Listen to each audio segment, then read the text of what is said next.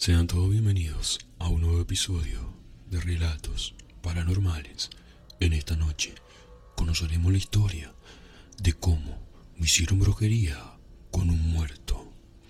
Pero antes de que comencemos con este macabro relato, quiero recordarles que no se olviden de dejar su like, que eso nos ayuda a crecer mucho más.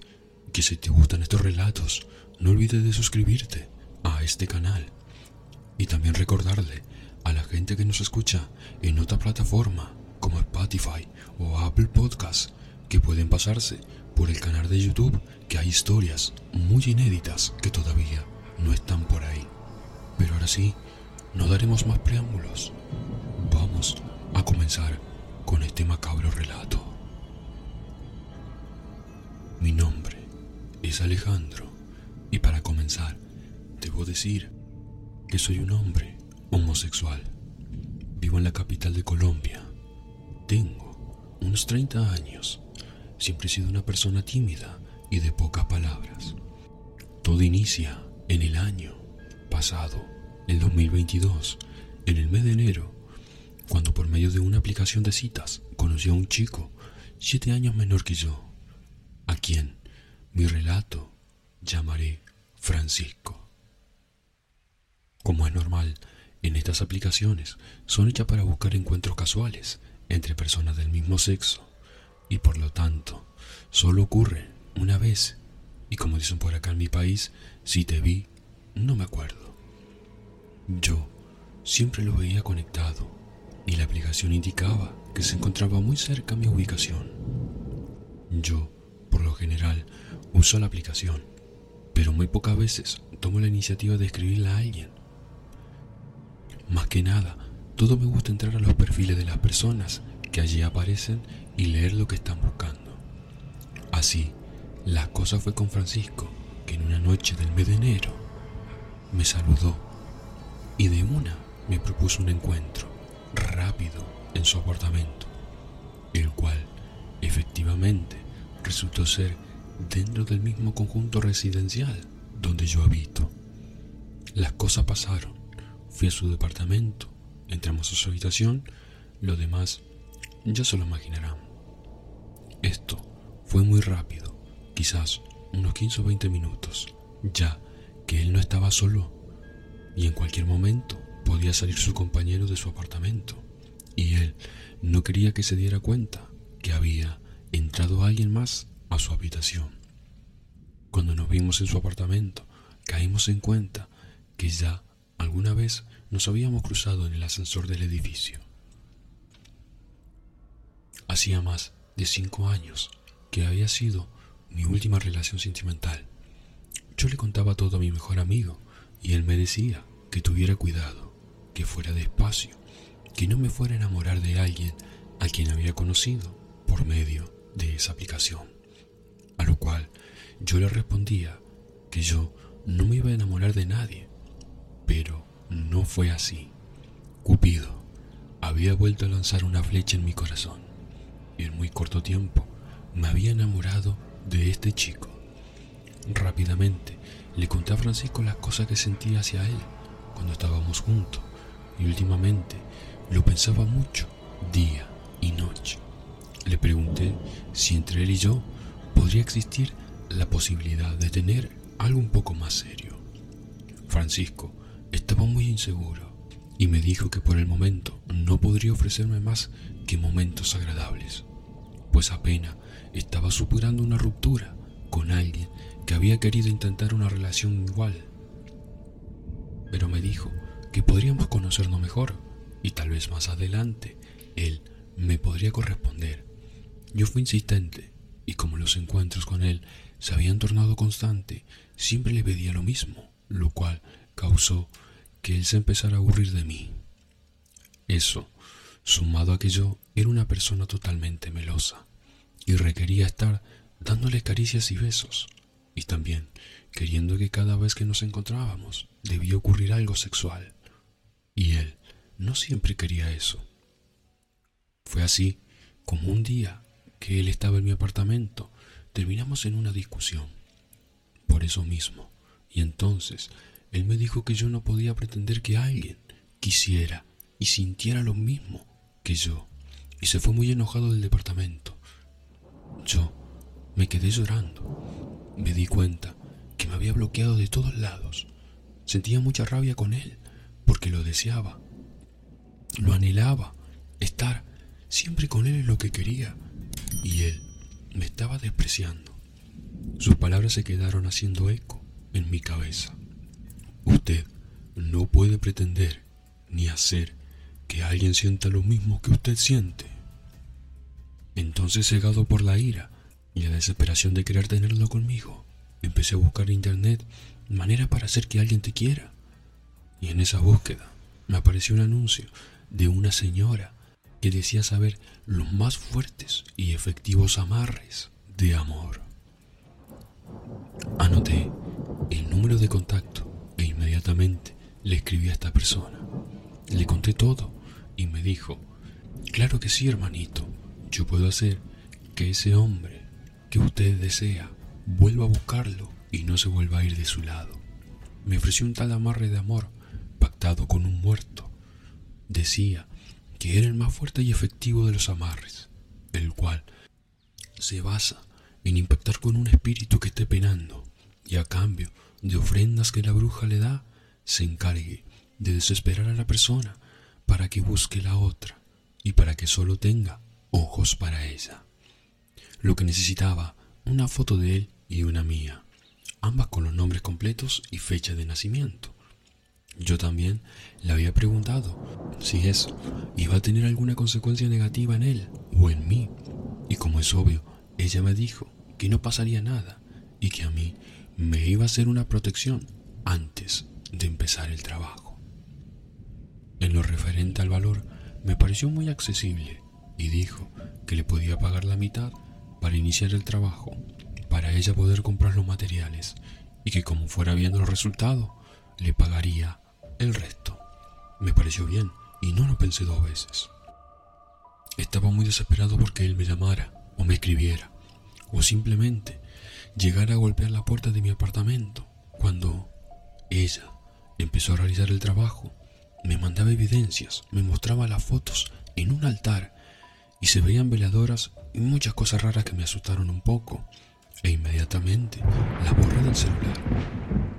Estas cosas me llenaron de arrepentimiento y no podía dormir durante las noches, pues no sabía cómo yo había llegado tan bajo y había recurrido a la magia negra para querer tener a una persona a mi lado. Pues yo siempre escuché dentro de mi familia que se veían afectados por la magia negra entre familiares y yo decía que jamás recurriría a hacerle mal a nadie por medio de esa práctica. Pero al cabo de cuatro días de estar realizado el trabajo, Francisco me había desbloqueado de WhatsApp y me estaba saludando. Me dijo que lo perdonara por lo de la última vez, pero que él tenía un gen muy alborotado y por eso se había ido así de mi departamento. Yo estaba feliz y me parecía increíble. Entonces le escribí a la señora y le conté que ya había empezado a hacer efecto. Ella me dijo que le alegraba, porque ella veía una fuerza entre los dos que estaba haciendo que el trabajo se le cayera. Entonces debía comprar más materiales y eso valía más y que necesitaba la otra parte del dinero para poder derrumbar esa energía que probablemente se debía a la anterior relación de Francisco. Me dio a entender que la persona que había estado con él antes de conocerme también le había mandado hacer un amarre a Francisco. No dudé en realizar el otro pago. Después, ella me seguía pidiendo dinero porque no había podido acabar con esa energía.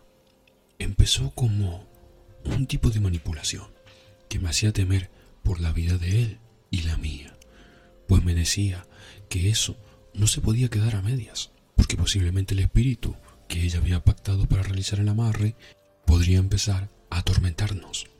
Yo le seguía dando dinero y resulté pagándole tres veces más del valor que había acordado inicialmente, hasta que me dijo que todo había terminado, que el trabajo ya estaba en el cementerio y que tarde o temprano Francisco me buscaría humillado y suplicándome tener algo conmigo. Esto del cementerio yo no lo sabía. Desde el principio, realmente, yo había llegado a pensar que esta señora solo me estaba estafando, pues era muy poco lo que Francisco me buscaba. Pero todo era por el orgullo y la confusión que estaba experimentando. Francisco, con el pasar de los días, ya me buscaba, me escribía y estaba al pendiente de mí, aunque de una manera muy moderada. Aquí empezaría uno de los errores y consecuencias hacia mí, pues ahora Francisco había vuelto a buscarme. Yo empecé a llenarlo de detalles. No eran detalles simples, pues empecé que de esa forma quizás Paul podría pegarse más a mí. Siempre estaba al pendiente de lo que quisiera tener para yo ir inmediatamente a conseguírselo y satisfacer sus caprichos. Extrañamente, yo pensaba sentir cierto placer a dar de regalos que a él lo hacían feliz. Mis recursos empezaban a escasear y comencé a buscar otra fuente para suplir lo que él me pidiera, como créditos y tarjetas de créditos, con diferente banco, sin saber la bola de nieve que estaba creando. Pero él no sabía esto. Él creía que yo devengaba un salario alto. Pasaron unos dos meses y un día estaba acostados en mi cama. Francisco me dijo, Oye, me he pensado las cosas y siento que quiero tener algo serio contigo. Yo, inmediatamente, me quedé perplejo, porque era algo que yo deseaba y de alguna manera llegué a hacerme la idea que nunca iba a pasar. Me sentía muy feliz y al parecer también le gustaba estar conmigo.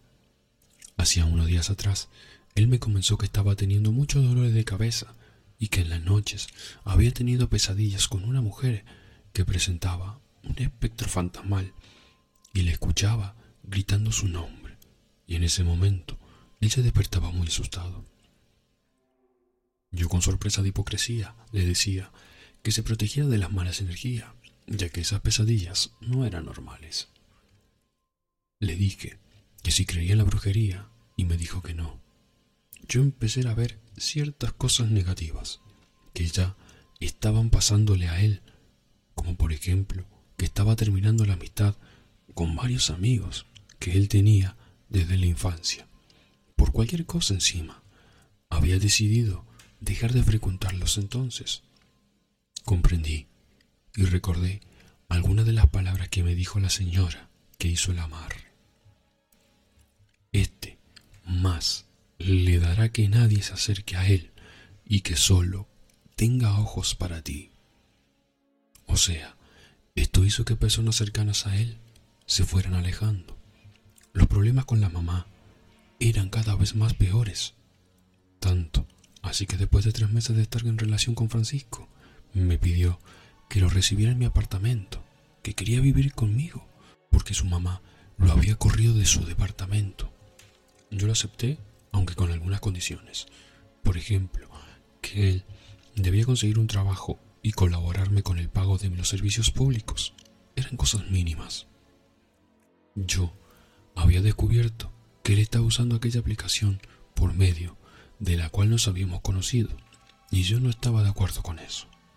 También fue una de las condiciones para que conviviera conmigo. Los primeros días fueron tranquilos y estábamos bien, Dormíamos juntos, naturalmente.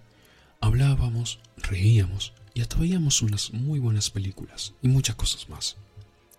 Francisco no había cumplido con pequeñas condiciones, pero yo no le insistía porque lo quería. Y si le seguía insistiendo de pronto, él se marcharía. Y yo claramente que no quería eso. Al cabo de un mes, ya se había tornado una relación conflictiva. Ya que él Quería que yo hiciera todo lo que él me pidiera. Si me pedía algo, debía conseguirlo. Se tornaba agresivo con malas palabras y trataba de manipularme. En cuanto al sexo, no me hacía caso en nada, no me colaboraba en nada, me contradecía en todo. Y comenzó a llevar gente al departamento, gente que conocía en esa aplicación, que a la misma vez era desconocida, que metía a nuestra habitación y a nuestra cama. La relación ya era un calvario. No podía sentirme tranquilo en mi trabajo porque él estaba en el departamento o haciendo de las suyas y yo seguía amándolo cada vez con más intensidad.